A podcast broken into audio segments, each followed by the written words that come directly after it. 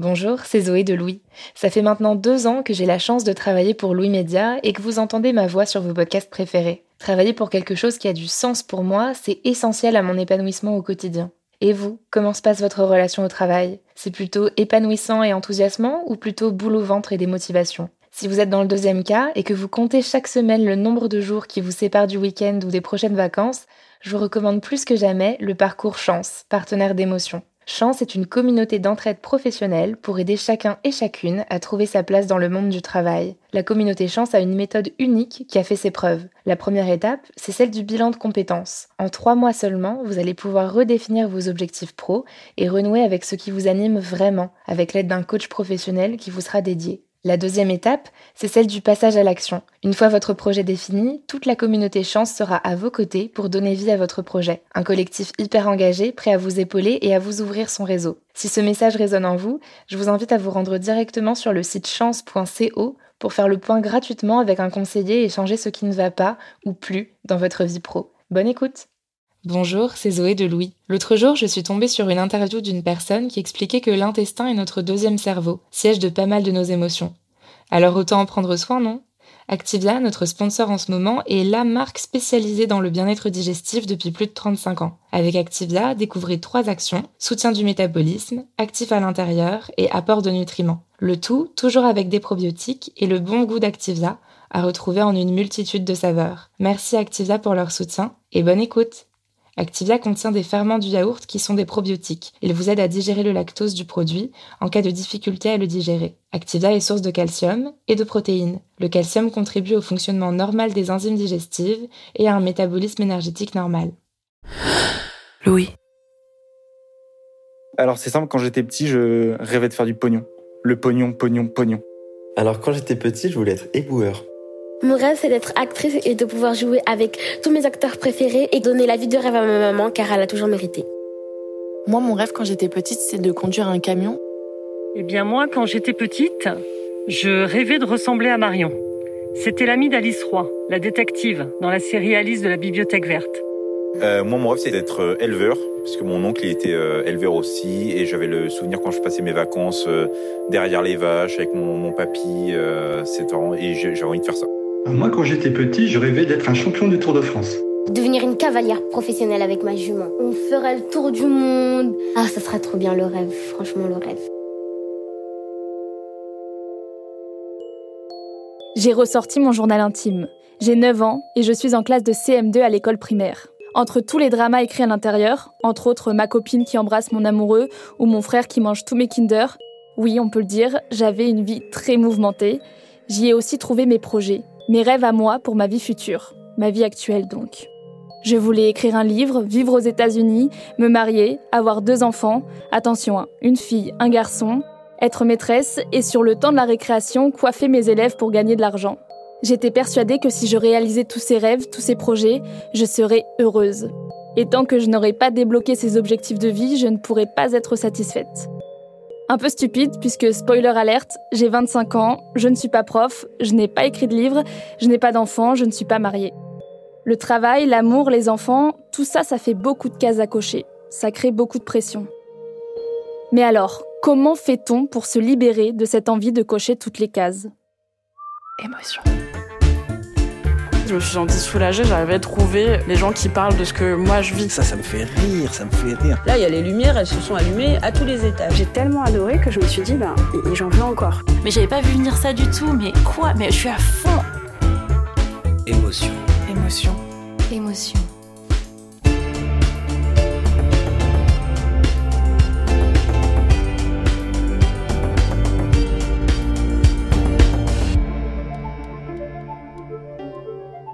J'ai contacté mon amie Ambre.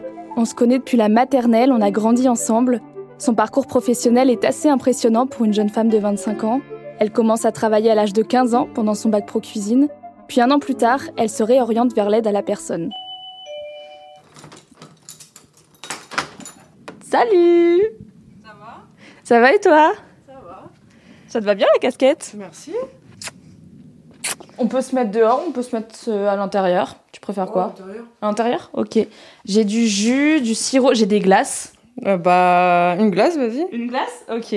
Bah attends, je sors ça et puis on peut aller s'installer.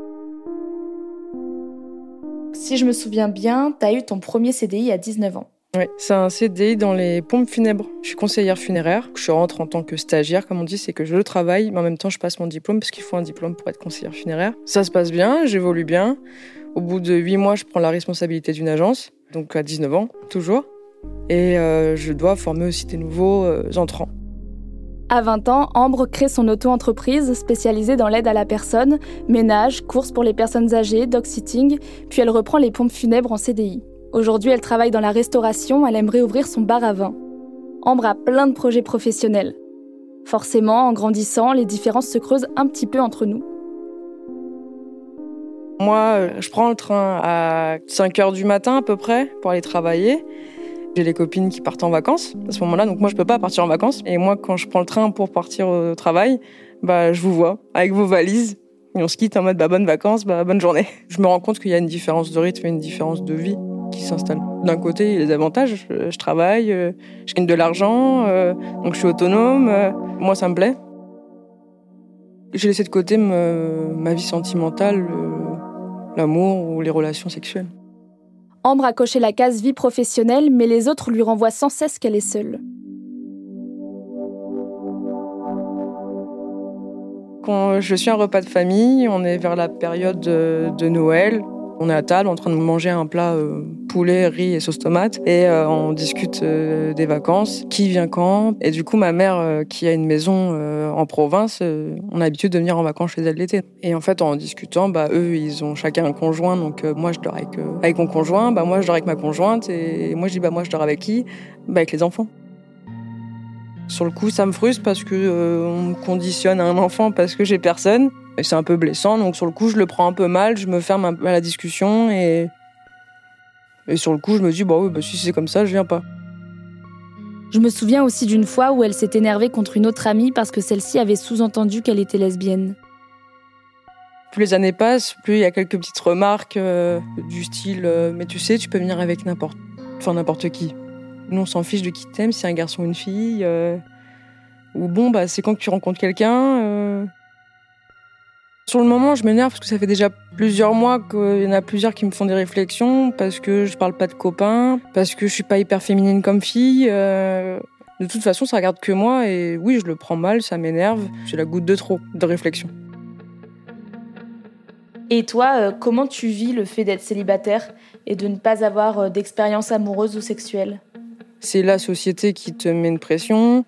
J'ai 25 ans, donc euh, tu vois tes amis euh, qui emménagent ensemble, qui se marient. Euh, oui, tu te compares toi tu dis, bah moi j'ai pas construit tout ça. J'ai construit plein de choses, mais j'ai pas construit ça.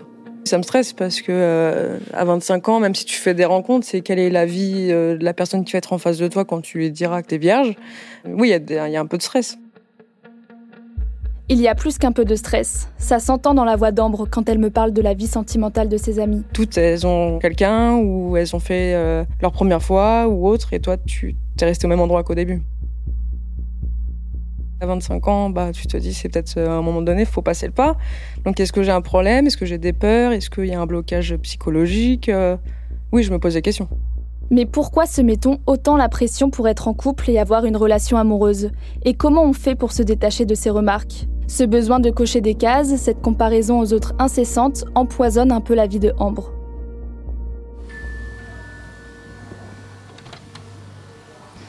Bonjour Bonjour Marion. Vous allez bien? Oui, ça va et vous? Je la main? Oui, entrez par ici. Merci. Ben, je vous propose de vous asseoir là, euh, là où s'assoient les patients. super, merci. Sur le canapé. Sylvain Létuvé, psychologue. Est-ce que vous voulez boire quelque chose? Euh, je veux bien un café. Je lui demande pourquoi ça fait si mal de se comparer aux autres. Je vois beaucoup de femmes qui approchent la trentaine, qui viennent pour consulter, justement parce que, par exemple, elles sont toujours célibataires depuis un moment où elles viennent de se séparer, et ça génère pas mal d'anxiété, l'approche de la trentaine pour une femme en étant célibataire. Ça crée un sentiment d'anormalité. Pourquoi? Parce qu'elle ne correspond pas à la norme d'une femme de 30 ans qui est plutôt, on va dire, au moins en couple. Il y a la norme sociale qui est à 30 ans, je suis au moins en couple. À 35 ans, je suis au moins en couple et je suis sur le point d'avoir un enfant. Comme on dit, euh, souvent les patients disent, je coche les cases. Comment on fait pour lutter contre cette souffrance et ce sentiment d'échec? Qu'est-ce que vous, vous diriez à Ambre? Qu'est-ce que je pourrais lui dire? Bah, C'est déjà de lui expliquer. Quand on s'inscrit pas dans la norme, ça crée beaucoup d'anxiété. Oui, ça crée un sentiment d'anormalité. Et ça, ça prend une dimension euh, vraiment très très importante, beaucoup plus que la frustration euh, sexuelle. Souvent, les thérapeutes vont pouvoir rassurer la personne sur ce plan-là. De dire que ne pas avoir eu de rapport à 25 ans, ce n'est pas une tare, c'est juste comme ça. Moi, il m'arrive d'avoir des personnes euh, qui viennent et qui effectivement n'ont pas eu de rapport sexuel, même plus âgés. Par exemple, 30 ans, 35 ans, même 40 ans. Ce phénomène de comparaison est accentué par les réseaux sociaux. La semaine dernière encore, je vois telle copine de quatrième qui poste ses photos de mariage sur Instagram. Elle portait une robe blanche magnifique, elle s'est mariée dans un lieu incroyable, un grand château. Bah forcément, je me dis ah ouais, moi je n'en suis pas là. Alors je ne dis pas que j'ai envie de me marier, mais forcément, je me compare un petit peu. Si je me compare avec des histoires ou des situations de personnes sur les réseaux, comme c'est toujours des belles histoires de réussite, il y a beaucoup plus de chances que je me sente en échec dans la comparaison, puisque ça me donne de multiples exemples réussis. Les réseaux ne sont pas le problème. Le problème, c'est la comparaison, le désir, en gros, d'être haut dans la hiérarchie sociale, qui crée la comparaison et qui crée le sentiment d'échec. Pour se défaire de ce sentiment d'échec et de l'anxiété que l'on peut ressentir, Sylvain Létuvé a une solution. Moi, ce que je vais conseiller à mes patients, mais en fait, c'est ce que je travaille avec eux, c'est d'observer ce mécanisme, d'observer ce qui se passe quand ils consultent les réseaux. C'est-à-dire que justement, quand ils sont en train de regarder une vidéo ou un profil de quelqu'un, et que quand ils sont en train de faire ça, précisément sur cette vidéo ou ce profil, ils se sentent pas bien, c'est d'observer et de comprendre ce qui se passe. Si jamais le ressenti est négatif, de comprendre ce ressenti négatif. Mais comment est-ce qu'on peut faire la différence entre ce qu'on veut vraiment et les injonctions qu'on souhaite satisfaire? Et comment on prend conscience que ce sont des injonctions et que en fait euh, c'est pas forcément ce dont on rêve. C'est une question qui parfois revient dans la bouche des patients. Ils comprennent hein, qu'il y a ce poids des normes à réussir, les cases, les fameuses cases à cocher, et donc ils en arrivent à la conclusion qu'il y aurait ce qui est socialement désirable, les normes, à réussir pour se sentir normal et réussi, et puis ce qui relèverait d'un véritable désir qui serait en dehors des normes. En fait, le désir, c'est la norme. En fait, ce que veulent les gens, c'est la norme. Il n'y a pas de désir normal et de désir qui serait authentiquement personnel. Le désir, c'est la norme. La norme a sûrement joué sur mon rêve de devenir maîtresse, celui d'Alban de gagner beaucoup d'argent ou celui de Christophe d'être champion du Tour de France. Selon le psychologue Sylvain Létuvé, une des manières de se libérer de ce sentiment d'échec, c'est justement de réaliser ça, que le désir, c'est la norme. Quand on est jeune, on va dire entre 20, 25 et 30 ans, il y a beaucoup d'énergie, il y a beaucoup de désir, beaucoup d'ambition et une pression pour réussir. Même si je réalise cela, à ce stade, se détacher de la norme me semble toujours être un long chemin. Mais ça, c'était avant que je rencontre Stella.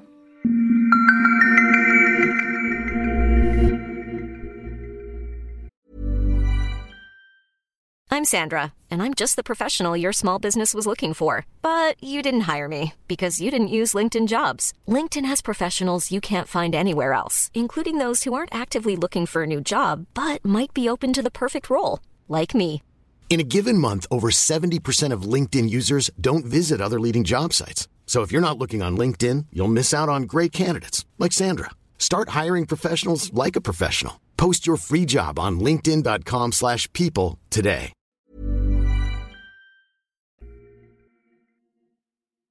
Nous desservirons les gares d'Aix-en-Provence TGV, Toulon, Saint-Raphaël-Valescure, Cannes et Antibes. Une arrivée à Nice prévue à 14h02, mesdames, messieurs. Alors si tu veux, on peut s'installer sur ce banc à l'ombre. L'ombre est rare ici, donc euh, je pense qu'on sera bien pour discuter. Stella habite dans le sud de la France, du côté de Nice. Elle a 52 ans et son parcours semble tout tracé. Prof, mariée depuis ses 20 ans, deux enfants, une maison avec piscine. En 26 ans, j'ai toujours préparé les repas. Il n'y a pas eu un seul repas qui a été préparé par mon ex-mari. Donc euh, oui, d'accord, il savait pas cuisiner, mais pour moi, ça devient vite pesant. J'ai l'impression d'être toujours toute seule dans ma cuisine. Il n'y a personne pour au moins éplucher les pommes de terre. Je suis seule dans cette cuisine et je prépare un repas qui ne me fait pas plaisir. Et tous les soirs, j'appelle les enfants, le mari, et tous les soirs, en plus d'avoir la corvée du repas, je suis la rabat-joie qui appelle tout le monde, qui appelle, qui appelle, personne ne vient parce que tout le monde a mieux à faire à ce moment-là. Mais moi aussi, j'aurais mieux à faire. C'est ce côté, euh, cette impression d'être une gouvernante, en fait. Je trouve ça aliénant. Euh. J'ai cru m'être éloignée du modèle de mes parents, parce que je m'en suis un peu éloignée, mais pas assez pour que ce soit pas pesant pour moi. Donc finalement, euh, quand on a un mari qui travaille beaucoup, pour qui la, carrière est la chose la plus importante, on se retrouve très rapidement dans la situation de la femme qui gère tout au foyer. Et finalement, la différence avec mes parents, elle n'est pas bien grande. C'est ça qui très vite me dérange. Je pense que j'avais l'impression de m'embourgeoiser et surtout d'être plus à ma place de mère, de gouvernante, mais pas de femme. C'est pas vraiment une décision, c'est un mal-être qui monte, qui monte, qui monte. Je rêve à répétition d'une euh, d'une feuille racornie qui se brise. Je sens que mon corps euh, est tendu et et c'est comme une espèce d'étouffement qui monte, qui monte. Et je m'autorise à partir quand je me dis que là, je suis. Enfin, je suis désolée de dire ça, mais que je sens que je suis en train de mourir. Psychologiquement, je me sens en train de mourir. Et donc là, ça permet de gérer la, la culpabilité et de dire stop. La séparation prend un peu de temps. Se libérer des normes, ce n'est pas forcément facile à vivre, et surtout, ça ne se fait pas du jour au lendemain. Ça faisait deux ans en fait que j'allais pas bien et puis après ça a traîné, traîné, traîné. C'est difficile quand il y a des enfants, quand il y a une maison, quand il y a juste un, mari euh, qu'on a aimé pendant des années. Au début, on pense pas, on pense pas à soi, on pense avant tout aux autres, à la douleur des autres. Et c'est pour ça qu'on ne s'autorise pas. Et je pense que c'est pour ça qu'il y a beaucoup de personnes qui restent dans ce système même quand il ne leur convient pas. Oui, on s'autorise pas à penser à soi. Une fois, il y a une amie qui m'a demandé, euh, elle voulait aussi quitter son compagnon avec qui la relation était très difficile. Elle savait pas à quel moment on quittait. C'est une question qu'on se pose. Je pense que tout le monde doit se poser cette question. Et moi, je lui ai dit, écoute, je ne sais pas quoi te dire. Pour moi, c'est quand je sens que je, je suis en train de mourir. C'est quand le bon moment pour dire stop Cette question, c'est peut-être la première étape pour se libérer d'un schéma de vie qui ne nous convient plus. Pendant deux ans, on cohabite. Euh, il pense que je suis en crise euh, de la quarantaine, puisque ça correspond à cet âge-là. Et en fait, bah, toute la question, c'est de savoir quand c'est une crise ou quand c'est quelque chose de définitif. Et pour moi, c'était définitif. Je n'arrivais plus à avancer. Je préfère être au travail que de rentrer. C'est difficile d'être dans cette situation. Parce que moi, je, ne peux pas partir comme ça, puisque j'ai les enfants et que lui travaille euh, tard le soir, et il est en déplacement. Et puis il y a un moment où j'ai pu euh, prendre une location. J'ai une amie aussi qui a accepté de m'héberger euh, le week-end. Donc progressivement, on s'arrange euh, pour que je ne sois pas là quand il vient et le week-end et que finalement cette situation professionnelle a facilité aussi les choses puisque de toute façon il n'était pas là, il n'était pas très présent. Donc on a juste petit à petit espacé de plus en plus. Quand Stella annonce à ses amis qu'elle divorce, les premières réactions c'est Quoi? Mais comment tu vas faire? T'as pas peur de te retrouver seule? Quoi? Mais tu quittes une maison avec piscine? Tu es folle Alors oui, elle quitte un certain confort de vie, mais elle se libère surtout d'une situation qui ne lui convient plus du tout. Et puis Stella est vraiment contente de se retrouver seule. En fait, je la liberté d'une adolescente.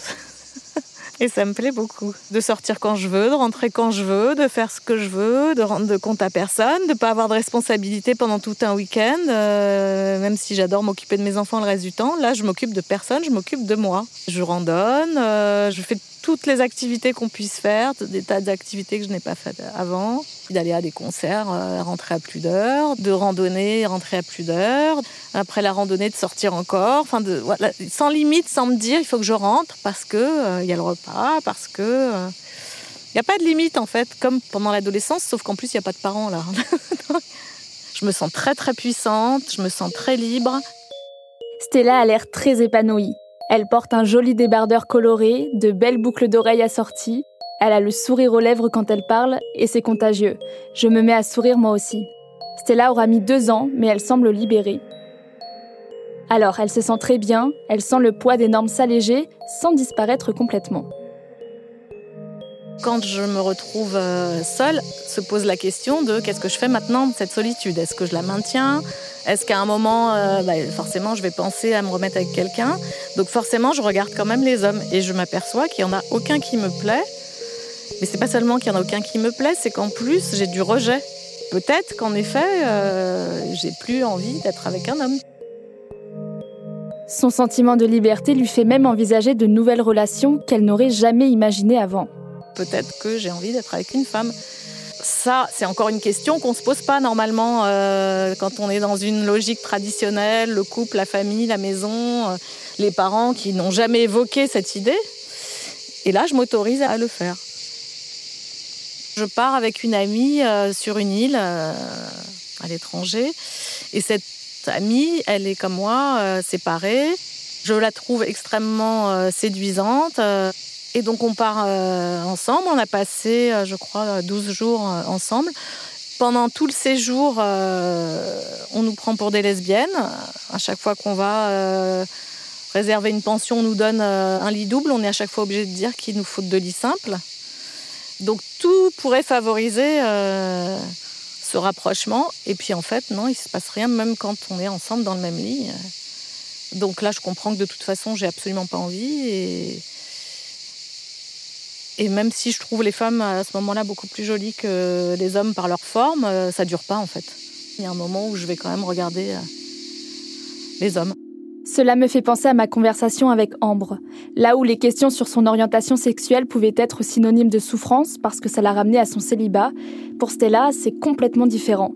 Repenser sa sexualité est synonyme de libération. Elle s'éloigne d'un schéma hétéronormé et elle s'autorise enfin à penser à elle, à écouter l'évolution de ses désirs. Deux ans et demi après sa séparation, Stella fait la rencontre d'un homme. Au bout d'un moment, je rencontre quelqu'un qui est complètement différent de moi et surtout à l'opposé de mon ex-mari. Donc je pense qu'en effet, euh, j'ai besoin de passer d'une extrême à l'autre. Et là, euh, c'est tout sauf le modèle traditionnel. Et j'ai 14 ans. et j'ai 14 ans, je réapprends à grimper aux arbres, euh, à dormir la nuit dans la forêt, à dormir sur la plage. Euh, voilà, ça me plaît. Et c'est vrai qu'il sait me proposer euh, toutes sortes de choses originales, aller écouter euh, le brame du cerf, aller. je me souviens d'une fois où on part le soir dormir sur une plage qui est une plage déserte en fait. On marche, on marche, on marche, et puis on arrive, il y a une cabane qui a été construite en bois flotté, mais une cabane incroyable, tout aménagé, mais qu'en bois flotté on dort là. À la fois, je suis fascinée par cet endroit, qui est une espèce de cabane euh, joyau. C'est une cabane, mais c'est un palais. Je ressens euh, bah, toujours cette liberté extrême, toujours, euh, toujours l'impression d'avoir rajeuni, mais comme si j'avais gagné 20 ans en jeunesse. C'est assez étonnant. C'est cette jeunesse surtout que je retrouve. Et peut-être une insouciance que je me suis pas permis non plus à l'adolescence. Et les fois où on a randonné aussi à des endroits très dangereux, il y a plein de fois où je me suis dit oh là là, j'espère que je vais revoir mes enfants demain ou ce soir. Et pourtant, à chaque fois, euh, j'y suis allée. Je repense aux explications du psychologue Sylvain Létuvé, que l'on entendait un peu plus tôt dans l'épisode.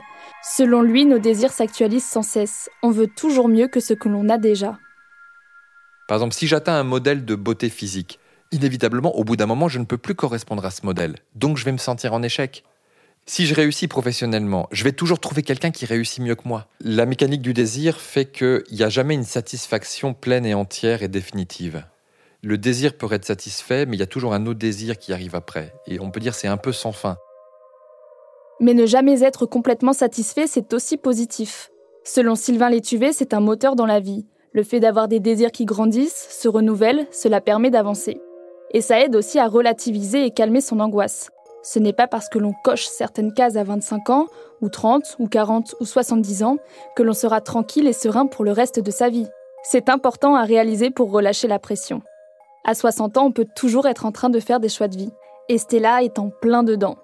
Aujourd'hui, j'ai du mal à envisager d'habiter euh, avec quelqu'un parce que je pense que j'ai ces peurs de retomber dans le quotidien et en même temps, le quotidien à deux, c'est quand même plus agréable parce qu'on se soutient, parce qu'on. Je le ressens quand même euh, parfois quand on se retrouve euh, après une journée de travail. Je ressens le plaisir d'avoir quelqu'un qui m'attend. Donc il y a ce côté agréable. Mais euh, sur la durée, j'aurais peur de plus ressentir ce plaisir de l'attente. J'ai toujours peur de l'usure parce que l'usure, elle arrive très rapidement. Enfin, c'est comme si elle arrivait d'un coup. J'aime bien cette liberté de faire ce que je veux ou de ne pas faire, de ne rien faire, de rentrer, de pas. C'est toujours cette histoire de repas, de préparer le repas. Aujourd'hui, Stella côtoie un homme sans pour autant renoncer à cette liberté qu'elle aime tant. Bah, mon système actuel, c'est je vis chez moi, il vit chez lui. Et on se voit euh, quand même euh, trois, quatre fois dans la semaine. J'ai trois jours qui sont pour moi, où je fais ce que je veux. Je vais faire du sport. Euh, j'ai une journée où je peux voir mes copines. Ou tout simplement ne rien faire, tout simplement traîner ou même travailler. Le moment que je préfère, c'est vraiment quand c'est le début du printemps et que le soir, même la nuit, je me mets sur ma terrasse, que j'allume mes petites lumières sur ma terrasse et que je lis ou que j'écoute de la musique. Je vois le ciel, je vois la lune, j'entends l'arrosage automatique dans le parc. Je suis tellement bien que je me dis que je pourrais rester comme ça euh, des heures et des heures. Il y a la magie du silence aussi, hein, parce que là, j'ai le silence, j'ai encore cette liberté, il y a la fraîcheur. Ouais, c'est toujours cette liberté. J'ai l'impression que le temps est long et qu'enfin j'ai du temps alors que le temps, j'en ai jamais. Donc c'est du temps volé au temps et ça, ça me, mm, ça me plaît. Mm. S'il y a une petite tisane, c'est bien aussi. Hein. Au gingembre. c'est du luxe en fait d'être seul. Il y a des gens pour qui c'est un calvaire, mais moi je trouve que c'est du luxe. C'est comme le silence en fait.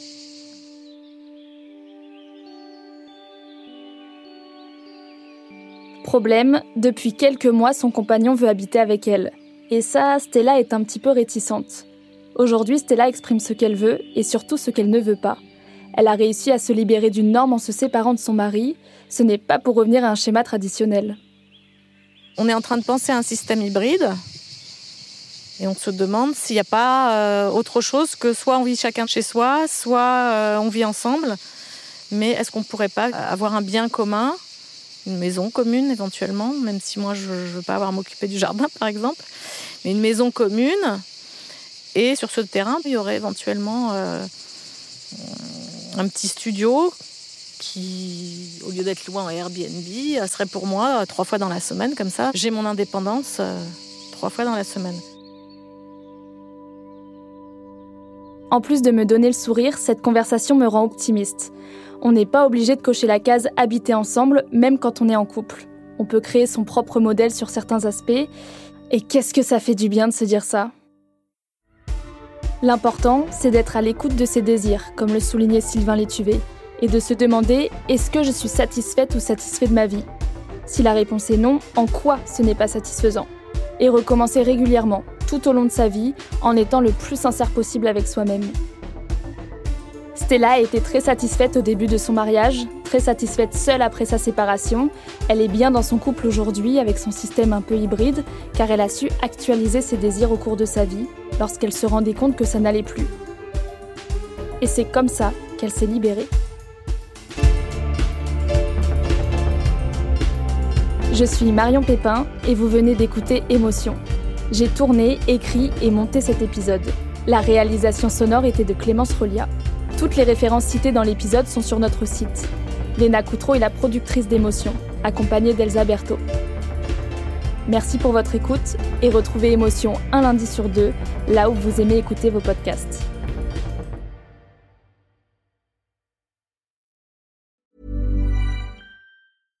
This message comes from BOF sponsor eBay. You'll know real when you get it. It'll say eBay Authenticity Guarantee. And you'll feel it. Maybe it's a head turning handbag, a watch that says it all, jewelry that makes you look like the gem, or sneakers and streetwear so fresh every step feels fly. eBay gets it. So look for the blue check mark next to that thing you love and be confident that every inch, stitch, sole, and logo is checked by experts. With eBay Authenticity Guarantee, you can trust that feeling of real is always in reach. Ensure your next purchase is the real deal. Visit eBay.com for terms.